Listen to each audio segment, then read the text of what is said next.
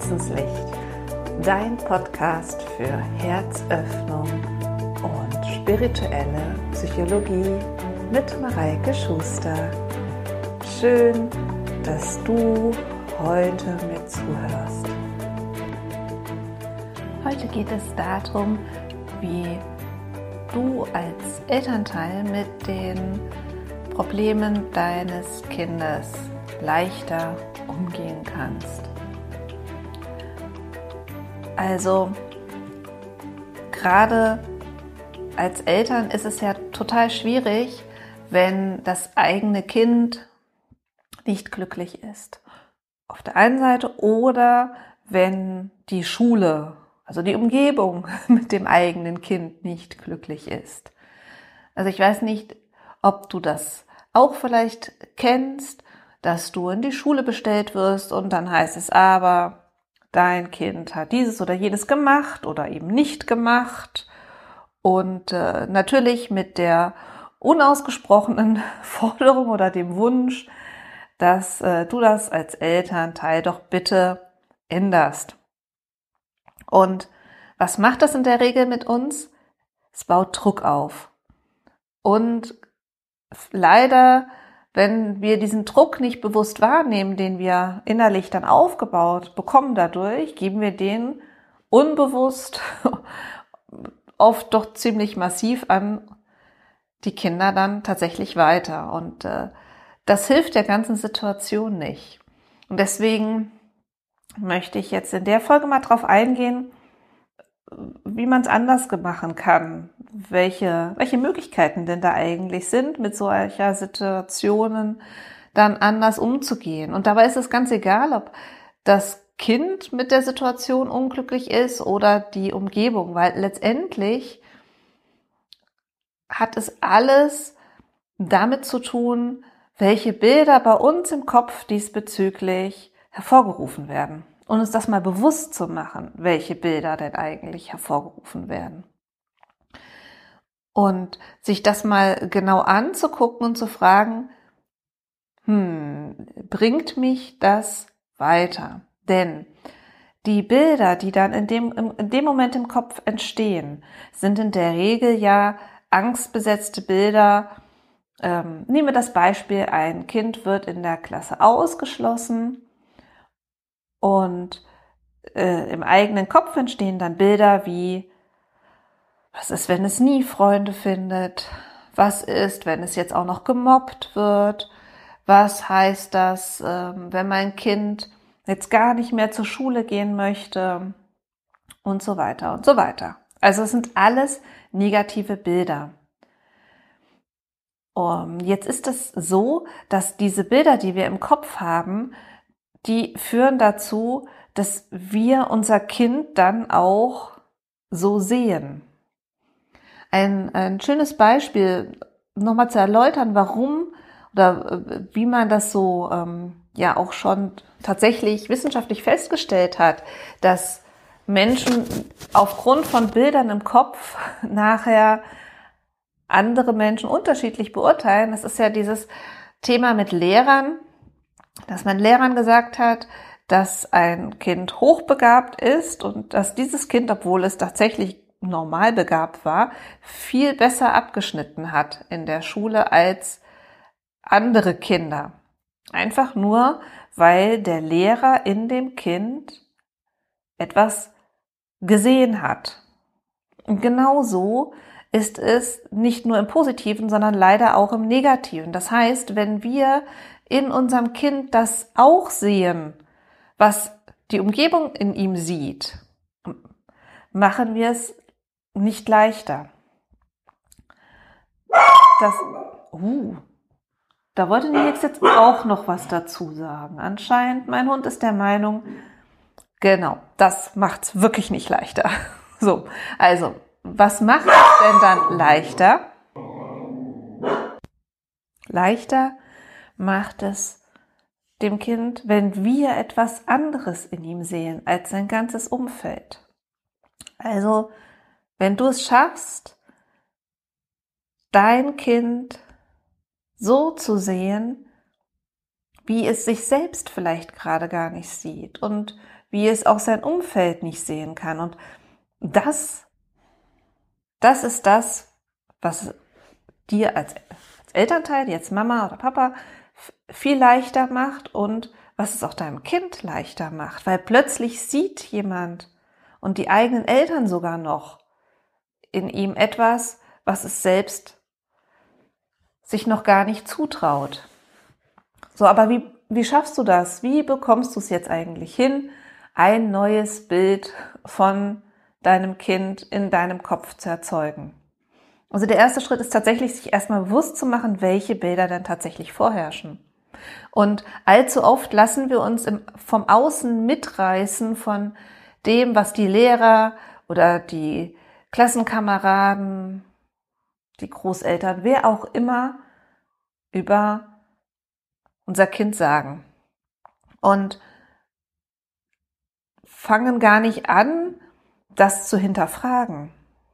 Also, Schritt eins: Schau mal, was ist denn eigentlich das Bild, das du von deinem Kind hast tatsächlich? Was glaubst du über dein Kind? Und dann im zweiten Schritt frag dich, ob das, was du von deinem Kind glaubst, denn jetzt dein Kind stärkt oder schwächt. Und all das, was dein Kind schwächt, also alle die Glaubenssätze von, ach keine Ahnung, mein Kind ist faul oder mein Kind macht nie genug für die Schule, mein Kind ist unordentlich, mein Kind ähm, findet keine Freunde, mein Kind äh, kloppt sich auf dem Schulhof dauernd, ach keine Ahnung, da gibt's auch, mein Kind meldet sich nie im Unterricht, was auch immer, da gibt's ja unheimlich viele. Guck mal, was es bei dir ist, was glaubst du alles? Und die negativen, also die, die ich jetzt eben aufgezählt habe, die ersetzt nur mit dem positiven Gegenteil. Das heißt also beispielsweise, mein Kind meldet sich nie genug im Unterricht, ersetzt du mit, mein, mein Kind, meine Tochter, mein Sohn meldet sich immer im Unterricht. Und dann stellst du dir das tatsächlich auch mal bildlich vor. Du stellst dir vor, wie das so ist, dass dein Kind sich regelmäßig meldet. Und wenn es noch jünger ist und Elternsprechtage gibt, dann darfst du dieses Bild natürlich auch sehr gerne der Schule vermitteln, dass du dieses Bild von deinem Kind hast, dass das abweicht von dem Bild, was die Schule vielleicht bisher hat. Und du darfst es auch natürlich deinem Kind vermitteln. Und zwar nicht im Sinne von, melde dich doch jetzt bitte in der Schule, sondern andersherum. Lass dir doch mal erzählen, wie war das im Unterricht und ähm, hast du was beigetragen dazu? Und dann loben und sagen, ja, ich weiß doch, siehste, ich wusste das, du meldest dich. Und auch wenn der Lehrer das vielleicht noch nicht so sieht, ich sehe das. Und damit das Kind stärken, dann, damit es dann selber anfangen kann, an diese Dinge zu glauben.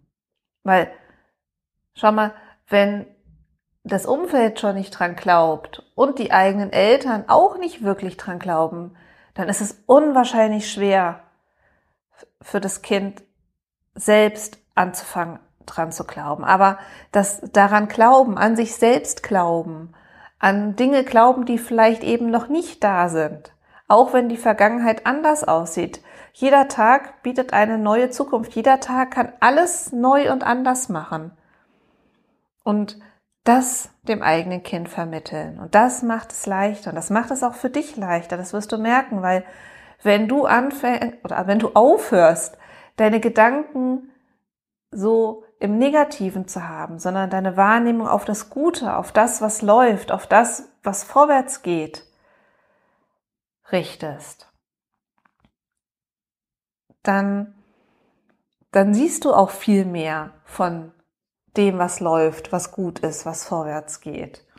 Denn das ist ja das Schöne mit der Wahrnehmung. Wir sehen immer nur die Dinge, auf die wir unsere Wahrnehmung auch tatsächlich ausrichten. Ja, mein beliebtes Beispiel mit den äh, Kinderwegen bei Schwangeren, die auch nur, wenn sie äh, schwanger sind, plötzlich äh, überall andere schwangere Frauen oder andere Frauen mit Kinderwagen sehen oder mit dem Auto, wenn ich mir ein neues Auto gekauft habe, sehe ich genau diese Automarke plötzlich am besten auch noch in der Farbe überall, was mir vorher nie aufgefallen ist. Und genau so ist es eben auch mit der Wahrnehmung der positiven Dinge bei deinem Kind.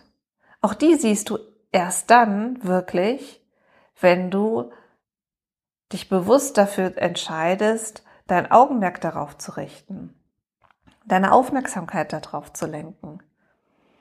Und das Schöne ist, da sind ja Kinder ganz toll. Je mehr Aufmerksamkeit wir auf das Positive lenken, und Kinder wollen ja letztendlich unsere Aufmerksamkeit, desto mehr von dem Positiven wird auch kommen.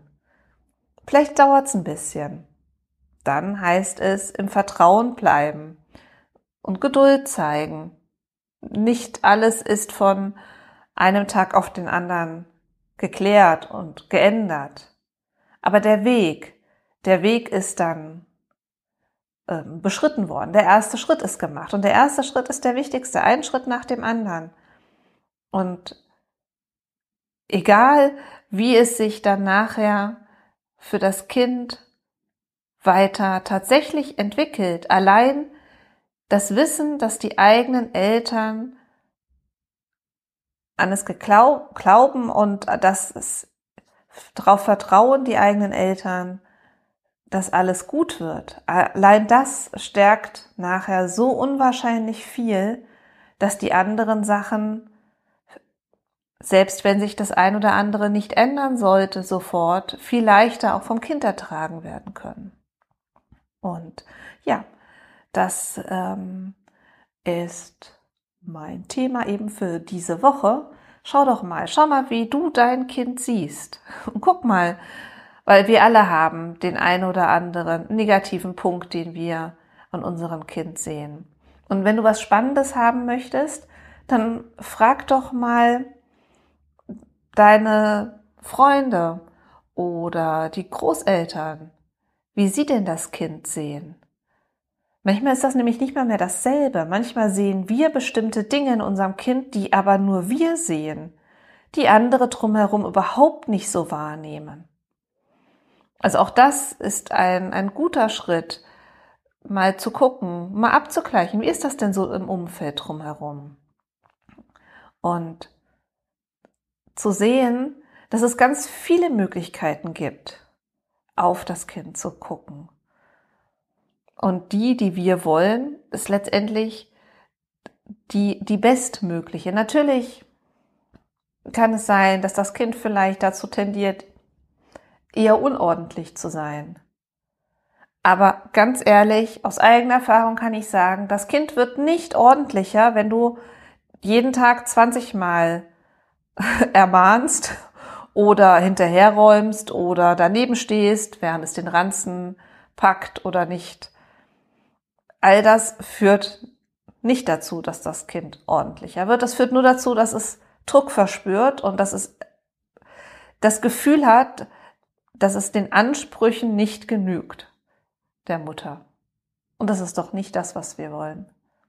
Das ist nichts Stärkendes. Und wir wollen ja unsere Kinder stärkend in die Welt entlassen, gestärkt durch uns.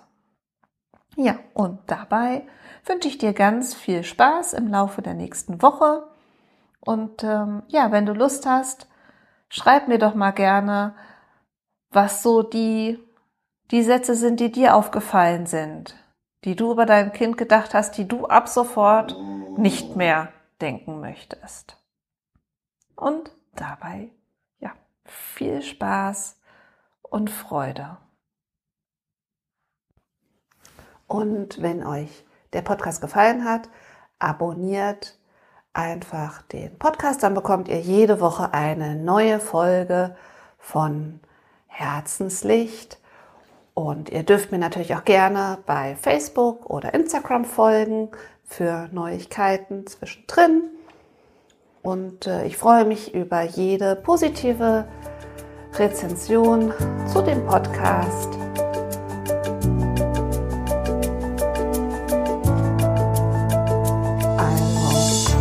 And Shine.